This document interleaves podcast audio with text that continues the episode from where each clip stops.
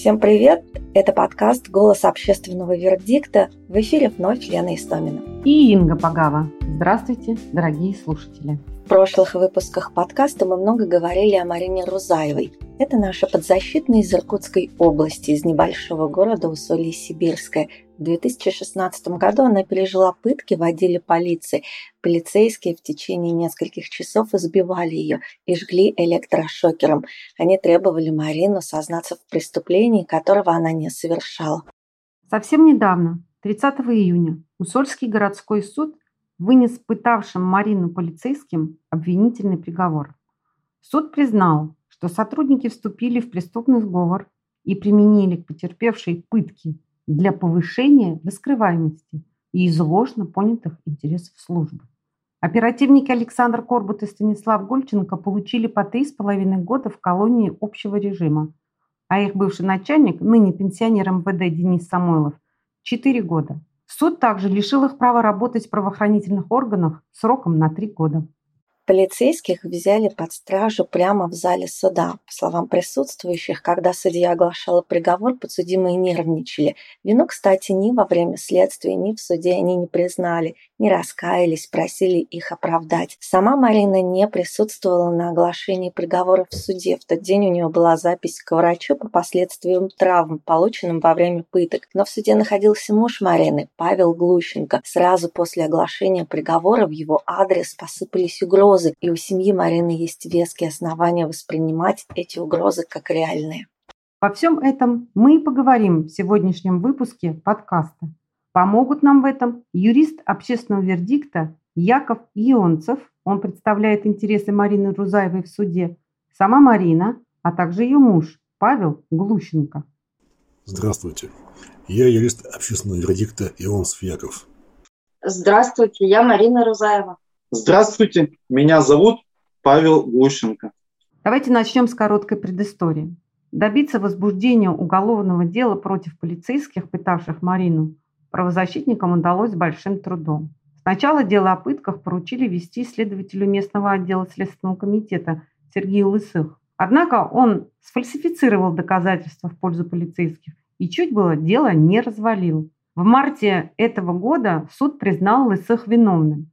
По сути, довести дело о пытках до суда получилось благодаря тому, что расследованием в итоге занялся Следственный комитет России. Пока дело расследовал территориальный орган СК, надзор за ним осуществляла территориальная прокуратура. Дело достигло своего апогея, когда было составлено обвинительное заключение, и прокурор вернул дело на дополнительное расследование. В итоге полицейские Самойлов, Корбут и Гольченко – предстали перед судом лишь в декабре 2020 года. Поэтому, конечно же, это нами уже было воспринято как победа. Но надо отметить, что поначалу суд шел очень даже странно. Гособвинитель, к примеру, сначала не только не поддерживала ходатайство, которое заявляла Марина и ее защитник, но и даже не здоровалась с Мариной в суде. Наверное, раза три Марина заявляла гособвинителю отвод. Потом ситуация изменилась, и во время прений прокурор запросила для обвиняемых весьма серьезные сроки. Самойлову 7 лет лишения свободы, Корбуту шесть с половиной, а Гольченко пять лет. Но в итоге полицейские получили меньшие сроки. Суд, в частности, решил, что нельзя считать специальными средствами электрошокер и наручники, которые применялись к Марине, поскольку не смог установить, что они были выданы подсудимым полицейским официально, хотя факт их применения суд признал. Очень хочется услышать мнение наших героев. Удовлетворены ли они таким приговором? Первая отвечает Марина Рузаева. Интервью с ней мы записывали по телефону, поэтому просим прощения за качество записи. Оно, к сожалению, не идеальное. Трудно сказать, как оцениваю. Но, конечно, очень рада, что обвинительный все-таки приговор и реальное наказание, но по моему мнению, мнению ну, юристов, да и вообще всех, ну, срок очень маленький. То есть прокурор даже, она запрашивала гораздо более такие серьезные сроки. Поэтому мы рады, безумно рады, что все-таки обвинительный приговор, но со сроками мы не согласны. А со сроками, которые запрашивала прокурор для подсудимых, вы были согласны? А я и на суде сказала, что да, я согласна. Там попросили Самойлову 7 лет, э, Корбуту 6,6, Гольченко 5,5, по-моему, 5-5 прокурор запрашивал. Я считаю, что за преступление, которое они совершили в отношении меня, да, все-таки женщины, был бы нормальный срок, который запрашивал прокурор. Есть еще такой важный нюанс. Хочется его упомянуть на примере истории и дела Марины Рузаевой.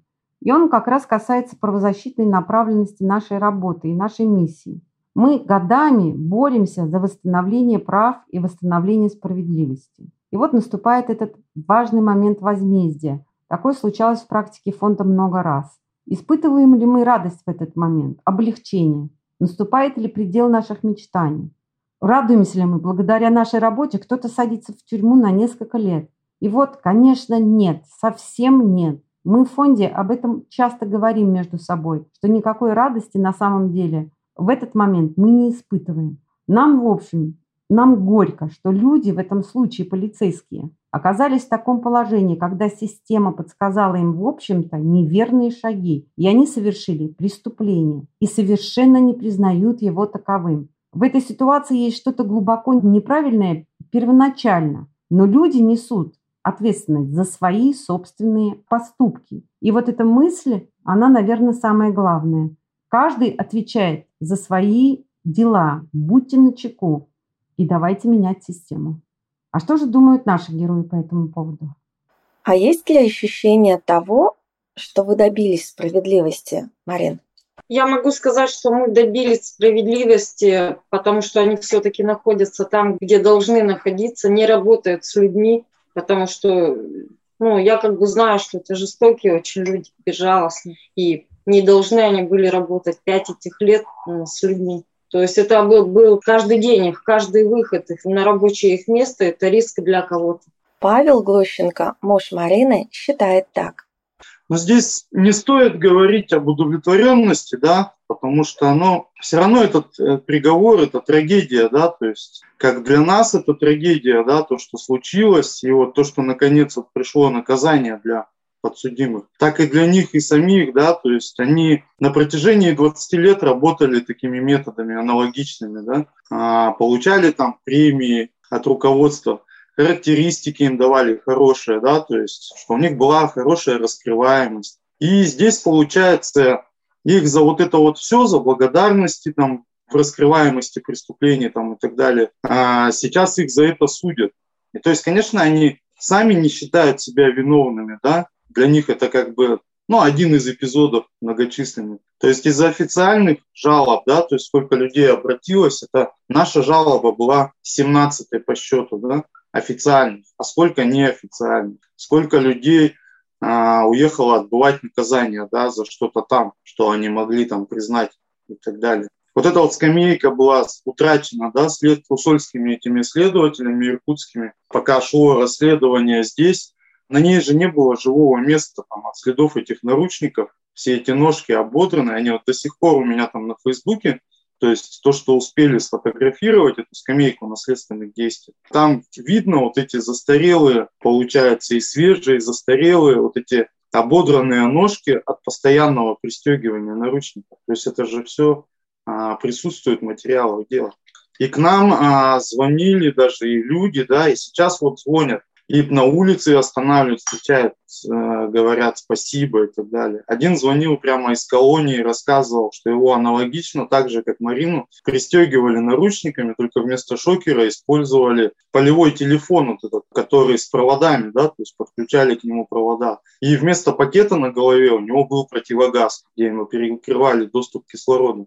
Ну, то есть методы немного меняются там и так далее. Ну, люди страшные, давайте им за это три года, через два там два с половиной года они начнут писать заявления там на УДО. Но это даже по себе знаю, да, что не хватит этого времени осознать вот это, весь масштаб вот этого совершенного преступления, да, дискредитации вот этих правоохранительных органов своим вот этим поступком. Ну, то есть как бы очень мало. Для них это, можно сказать, ну даже не наказание, а как бы для остальных даже это сигнал, что в самом худшем случае а можете получить, ну вот столько, да, небольшой срок.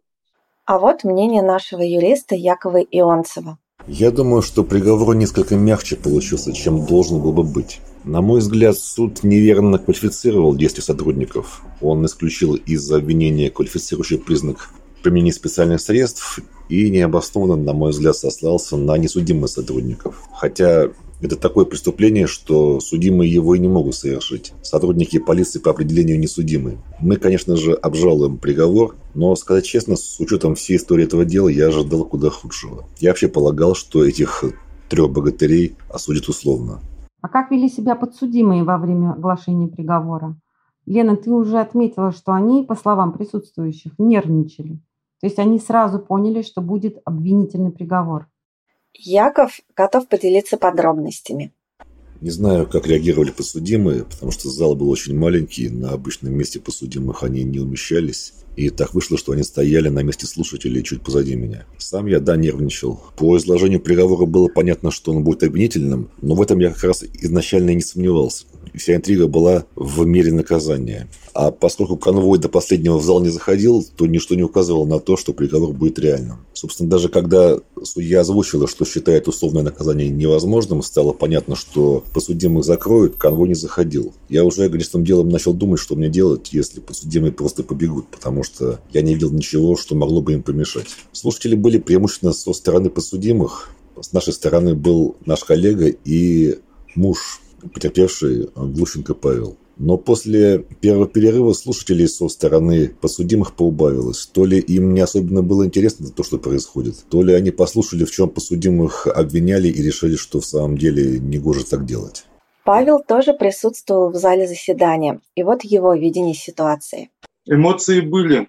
Изначально туда нагнали а, кучу молодых сотрудников, я так понимаю, там кто, видимо, только пришел в полицию или еще что-то. Видимо, с той целью, чтобы занять в зале места, чтобы журналисты там не могли присутствовать там или еще что-то, ну, что зал занят. Все равно режим пандемии и так далее, да, то есть нагнали вот эту молодежь. И когда судья зачитывала, что в первой части вот, да, а, с самого утра, что именно совершили эти сотрудники, вот эта молодежь, видно было, что они с каждым словом а, и описанием, то, что вытворяли подсудимые, они опускали головы вниз, они краснели, да, то есть им было стыдно, они даже головами трясли. И то есть после перерыва а, остался только один из шести. Остальные все, никто в зал судебного заседания больше не вернулся. Возможно, у них там служба, и, возможно, я там ошибаюсь, да, ну то есть а, как я понял из своих вот личных наблюдений, а, я стоял, смотрел, то есть а, на реакцию подсудимых, на реакцию вот этих молодых людей, да,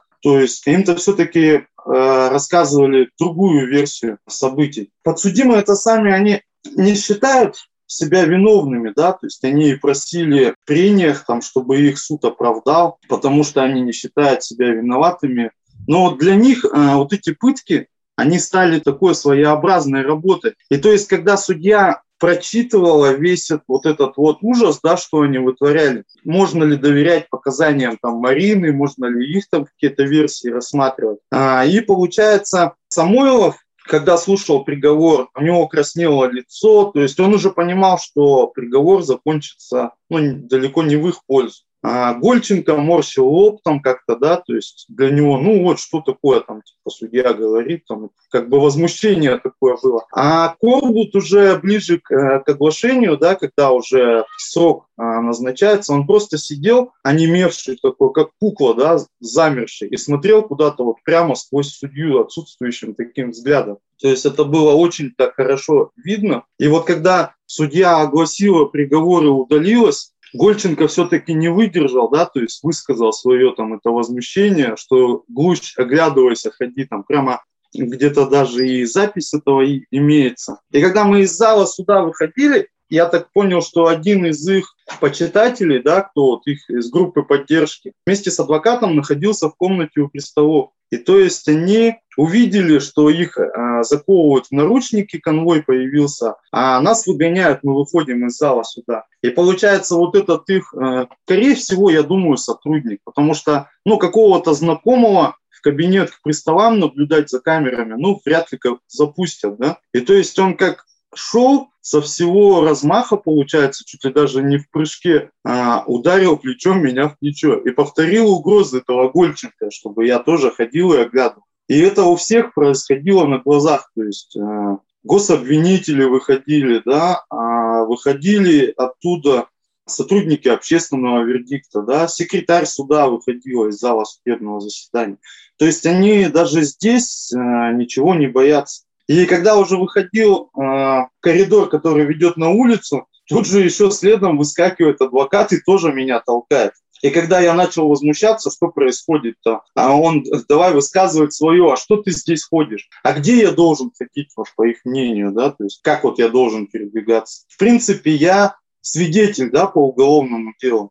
Обвинение э, предъявляла Генеральная прокуратура.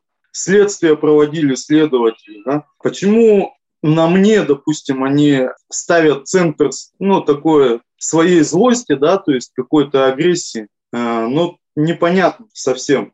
Я не подавал каких-то ходатайств, да, чтобы их там трясли там или еще что-то, да. Здесь надо сказать э, большое спасибо следователям, да, что они все-таки через столько лет восстановили уничтоженные материалы, видеозаписи, сопоставили наши показания да, с Мариной, с телефонными звонками, с показаниями других свидетелей, с показаниями Марины, как это что происходило, поминутно, то есть разобрали каждую фразу так, что у суда ну, не возникло никаких сомнений в правдивости наших показаний, потому что они все согласуются и с видеозаписями, и с детализацией звонков, и с местоположением звонков, и с тем маршрутом, как мы передвигались а, после того, как я ее забирал и так далее. То есть здесь все отследили поминутно. И то есть та версия, которую подсудимые озвучивали на суде, да, о том, что там и он там что-то там кому-то проплатил, и что на их оговоре кто-то зарабатывает, но она просто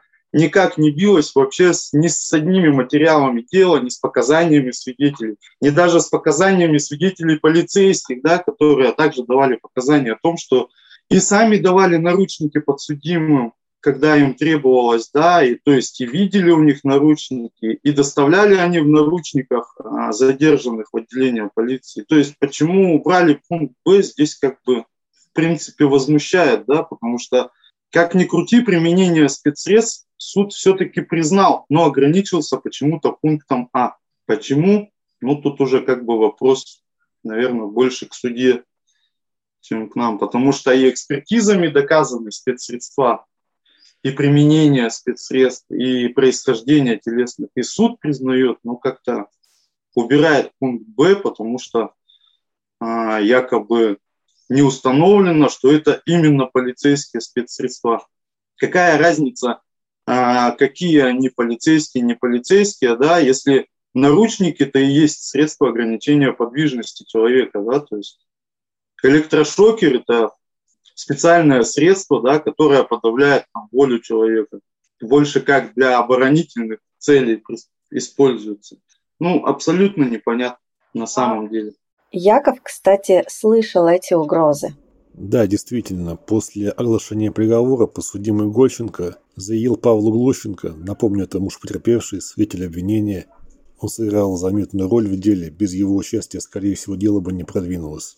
Так вот, подсудимый заявил ему, мол, ходи и оглядывайся. А в коридоре суда была какая-то странная история. На Глушенко последовательно налетали и таранили какой-то неизвестный мужчина, как мы полагаем, сотрудник ОМВД Усольский. А потом, сразу после этого, защитник одного из подсудимых, адвокат Шелковников Артем. Единственное разумное объяснение, которое я смог этому придумать, что это провокация, целью которой было подтолкнуть Глушенко к каким-то действиям, чтобы потом его за эти действия к ответственности привлечь. Потом еще Глушенко подбросили какую-то записку смутного содержания. Тут, тут важно, я полагаю, не содержание записки, а сам факт ее наличия. Да, действительно, у Марины и ее семьи имелись основания осторожничать, ходить оглядываясь, потому что за время процесса один свидетель обвинения пропал без вести, у других свидетелей в разное время были сожжены жилой дом, баня, разбита машина. То есть, как в старом анекдоте.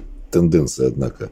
Очевидно, что кто-то готов и способен делать стороне Марины всяческие гадости без оглядки на уголовный кодекс. Понятно, что едва ли это делали сами подсудимые, так что их нахождение по стражей Марину никак не защищает. Мы подали ходатайство о представлении государственной защиты, но пока что никаких мер не принято, угроза по-прежнему остается реальной. Оставил без охмотрения наше ходатайство. Сослался на то, что производство по делу уже окончено. То есть по этой логике, наверное, нужно обращаться с таким ходатайством в областной суд. С другой стороны, я уверен, что и областной суд нам сейчас тоже откажет по той же логике сошлется на то, что дело в областной суд не поступало, и, соответственно, производство по делу он не ведет. Мы, конечно, и в областной суд ходатайство подадим, и постановление Усольского суда обжалуем. Но, судя по всему, государственной защиты Марина не получит и останется со своими проблемами один на один. Маленький городок, напомним, около 80 тысяч населения. Найти кого-то здесь не представляет сложности. С другой стороны, ну как такое возможно? Реально ли? Марина очень боится. Угроза от э, людей, которые ну, все-таки носили форму, да, погоны, имели какие-то связи, там, большой стаж работы, наработанные связи достаточно большие. Конечно, я считаю их серьезными. Детей мы уже увезли подальше отсюда. Поэтому я считаю, если они не побоялись в суде что-то там ляпнуть, ну, могут и сделать что-то на самом деле. Не они, как, конечно, конкретно, но кто-то может быть из их окружения. Я боюсь, конечно, боюсь за детей, даже не за себя, я как бы привыкла уже за пять этих лет постоянно чего-то опасаться. Угу. Я боюсь за мужа, боюсь за ребятишек. Но и тут опять надо вернуться к срокам, да. Если даже они не попросят кого-то сейчас что-то сделать, то дали им там эти три там года, да, если выйдут они еще и по УДО, ну, то как бы они ну, сами вполне могут ре- реализовать то, что обещают. И вот сиди и жди, когда они выйдут, или кого они отправят что-то там сотворить. Поэтому, и в том числе поэтому мы, обжалуем приговор и сроки. Страшно, страшно, что они могут сделать. Марин, а на сегодняшний день кто-то из подсудимых или их родственников как-то еще, может быть, себя проявил? Нет, нет, пока ничего такого. Но я говорю, что сидим и ждем каждый раз, что, что случится. То есть день прошел, думаешь, слава богу, прошло все, все нормально, ни, никаких происшествий. Но постоянно в ожидании чего-то находиться, там же можно с ума сойти. Поэтому мы попросили защиты суда. Ну и я думаю, будем просить и в апелляции. К слову об апелляции. Хоть у нас и были серьезные сомнения, что полицейские не получат реальные сроки и обойдутся условными приговорами, когда все же приговор прозвучал, он нас удивил. Да, это так. Но и определенное недовольство осталось. Яков Борисович, чего стоит ожидать от апелляции? Жалобы мы уже подали. Оппоненты наши тоже подали жалобы. А рассмотрение будет, я полагаю, через пару месяцев. Я не думаю, что областной суд существенно изменит приговор. Ну, по крайней мере, оправдательный приговор он вряд ли вынесет. Я надеюсь, что он немного ужесточит приговор с учетом того, что, на наш взгляд, он должен добавить один квалифицирующий пункт э, в обвинение и убрать по крайней мере, одно из смягчающих обстоятельств. Ну, я, я думаю, где-то на полгода год каждому суд должен добавить. Это, я полагаю, в идеальном раскладе. Можно я быстро задам еще один вопрос Якову? Интересно, чем лично вам запомнилось дело о пытках Марины Рузаевой? Есть в нем какая-то уникальность с точки зрения юридической науки и практики? Я бы обратил внимание на следующий момент – во-первых, обычно случаи пыток, о которых нам сообщают, имеют другой сценарий. Обычно жертвами становятся предполагаемые преступники, от которых добиваются обязательных показаний и информации, которая позволяет установить их причастность к преступлению, типа куда дел труп, орудие преступления, похищенное и тому подобное. В данном случае у меня складывается впечатление, что Опера даже не особо ожидали, что Рузаева причастна к преступлению. Скорее, они полагали, что ей, может быть, что-то известно о преступлении и пытались эту информацию от нее получить. То есть тут, мне кажется, необычно низкий порог применения пыток. Пытают уже не предполагаемого злодея, а даже свидетелей. Э, чисто формально, конечно, юридически разницы нет, но фактически, я думаю, она есть. Во-вторых, наверное, проявилась проблема маленьких городов. Все друг друга знают, все на виду, все между собой связаны, особенно в таких небольших сообществах, как правоохранительная система. Тут велика вероятность, что последственная опера окажется связана со следователем, прокурором и тому подобное. В нашем случае дело удалось направить в суд только после того, как его изъяли из э, производства устройского следствия и передали в следствие по Сибирскому федеральному округу. Соответственно, оно ушло из-под надзора Уссурской прокуратуры под надзор генеральный. Я полагаю, что если бы дело осталось в производстве Уссурского следствия, ничего бы не произошло, так бы дело и осталось лежать в сейфе следственного отдела, а в 2026 году было прекращено по сроку давности. Но очевидно, что невозможно передавать в федеральное следствие все дела. Это какая-то исключительная мера. В-третьих, на мой взгляд, появился изъян самой структуры нашего уголовного процесса. Направление дела в суд фактически санкционируется прокурором. Но при этом прокурор не принимает сам окончательного решения по делу. Хотя, казалось бы, считаешь вину недоказанной, прекрати преследование своим решением. Но нет. Соответственно, прокурор не несет за свое решение ответственности. Такое положение позволяет прокурору фактически освободить обвиняемого от уголовной ответственности, при этом не отвечая за это, как отвечал бы следователь, который прекратил дело, или судья, который оправдал подсудимого. Очевидно, что ничего хорошего это не несет, если не считать чем-то хорошим а коррупционные возможности для прокурора. Как это выглядело в нашем случае? Уссурское следствие попыталось направить дело в суд. Составило обвинительное заключение, но прокуратура это заблокировала, направила дело на дополнительное расследование. Якобы в деле есть какие-то недостатки и нужно их устранить. А надо понимать, что недостатки есть в любом деле, которое расследовалось реально, без фальсификации, без составления протоколов, допросов, подготовку следователя, который бы согласовывал показания свидетелей между собой, без переделки протоколов и тому подобное. Вопрос только в том, исключают ли эти недостатки, которые в деле есть, они всегда есть. Так вот, исключают ли эти недостатки доказанность вины обвиняемых? В нашем случае, как решил суд, они не исключали доказанности вины.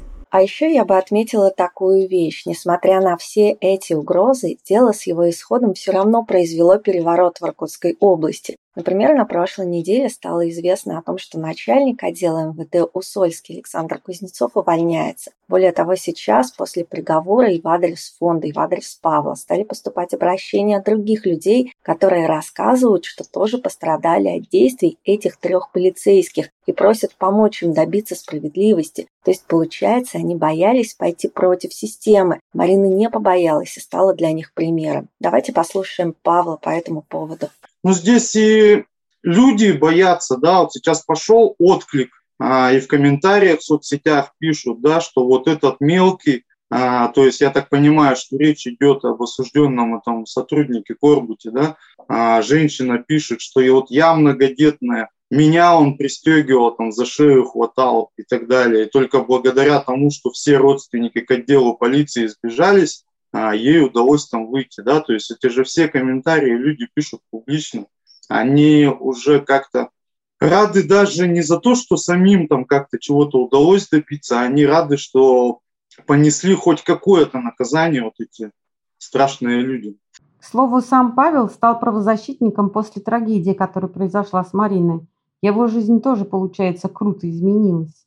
Да, я в октябре пошел в общественно-наблюдательную комиссию, то есть, как вот и говорилось в сюжетах ранее, да, то есть подал заявление, зашил карманы на пиджаках и пошел проверять соблюдение обеспечения прав человека в местах принудительного содержания. То есть понимал даже, что в таком статусе могут что-то подбросить в карман. Помогать, конечно, продолжим, потому что кто-то все равно советуется, да, то есть обращается, а, как вот поступить в той или иной ситуации, да, то есть по каким-то административным материалам много людей обращается, потому что даже простое составление протокола, оно делается сотрудниками так, что человека либо невиновного привлекают к ответственности, да, то есть фальсифицируют протокол, а, либо, значит, на виновного составляется протокол так, что его невозможно привлечь к ответственности. И протокол уже является недопустимым доказательством. И вот приходится с судьями разбираться с этими делами. Вы с Мариной такой пример мужества, храбрости.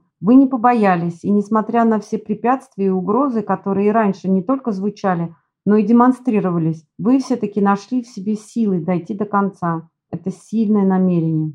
А как бы поступить вот иначе, да, то есть, ну, возьми, допустим, в горячке, да, взял бы я там, допустим, палку, да, как многие вот пишут в комментариях, там, да их надо закопать, избить, поломать, там, еще что-то сделать. А, ну, то есть за то, что причинить сотруднику телесные какие-то повреждения, наказание идет от 12 до 20 лет, да. И то есть, э, если бы я тогда напорол горячку, пошел бы с ними разбираться. Что бы было с Мариной, да, то есть она, считаю, в избитом состоянии, спину она вот до сих пор лечит, ее сейчас госпитализируют. Врачи смотрят снимки и спрашивают у Марины, да, то есть тебя что, машина сбила? Она говорит, нет, меня пытали в полиции. То есть они возмущенно спрашивают, ничего себе, там, ну, как бы, очень вот так вот. Да? И вопрос состоит в том, что либо пластину ставить ей на позвоночник, а, либо врачи говорят, будем как-то просто глушить боль, но вот эта боль в спине, она останется навсегда. И вот сейчас вот решаем, как что делать. И то есть надо и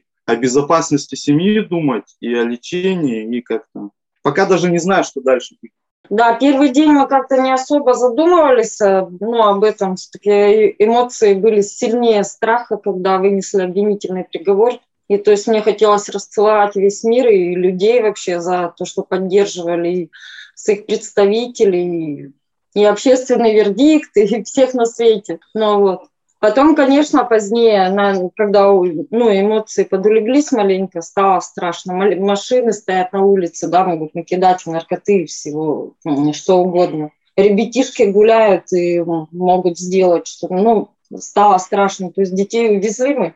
И сейчас думаю, ну, как бы, что самим тоже надо куда-то уезжать. Ну, потому что, ну, неправда невозможно сидеть и ждать, когда прилетит, не прилетит, но это тяжело. Думаем об этом я не знаю, что с этим делать. Но и уезжать-то особо куда. Маму они как бы знают. Можно было туда уехать, но адреса моих родственников есть прямо в деле. То есть смысла нет туда. Ну, то есть дополнительно их еще подставить под удар. Поэтому куда уехать, вот вопрос. В одном из комментариев я прочла такое мнение. Если бы общество в Усоле-Сибирском более активно поддерживало Марину и ее семью, то подсудимые полицейские не посмели бы себя так вести, угрожать в зале суда. Вероятно, да. Но, как я уже говорила, сегодня так или иначе это дело, дело о пытках Марины Рузаевой уже много перевернуло в жизни этого города. Марине и ее семье пришлось бороться с самого начала, и эта борьба пока не закончилась. Жаль, конечно, что подсудимые так ничего и не поняли, но я уверена, что поняли другие люди. Марина и ее семья молодцы. И, конечно же, мы не оставим их и продолжим помогать им. Марину и на самом деле всех пострадавших от беззакония полицейских можно поддержать, рассказывая ее историю, ее уголовное дело в социальных сетях или где вам будет привычнее. Пусть ее пример и дальше будет вдохновлять других пострадавших упорством и мужеством, а также уверенностью в том, что можно добиться справедливости. Просто ее надо добиваться своими силами. А правозащитники помогут обязательно. Это был подкаст «Голос общественного вердикта». Вынуждены напомнить, что фонд «Общественный вердикт» принудительно внесен в реестр иностранных агентов, но этот статус мы оспариваем. До свидания, дорогие слушатели. Спасибо, что слушали нас. До скорых встреч в эфире. Пока.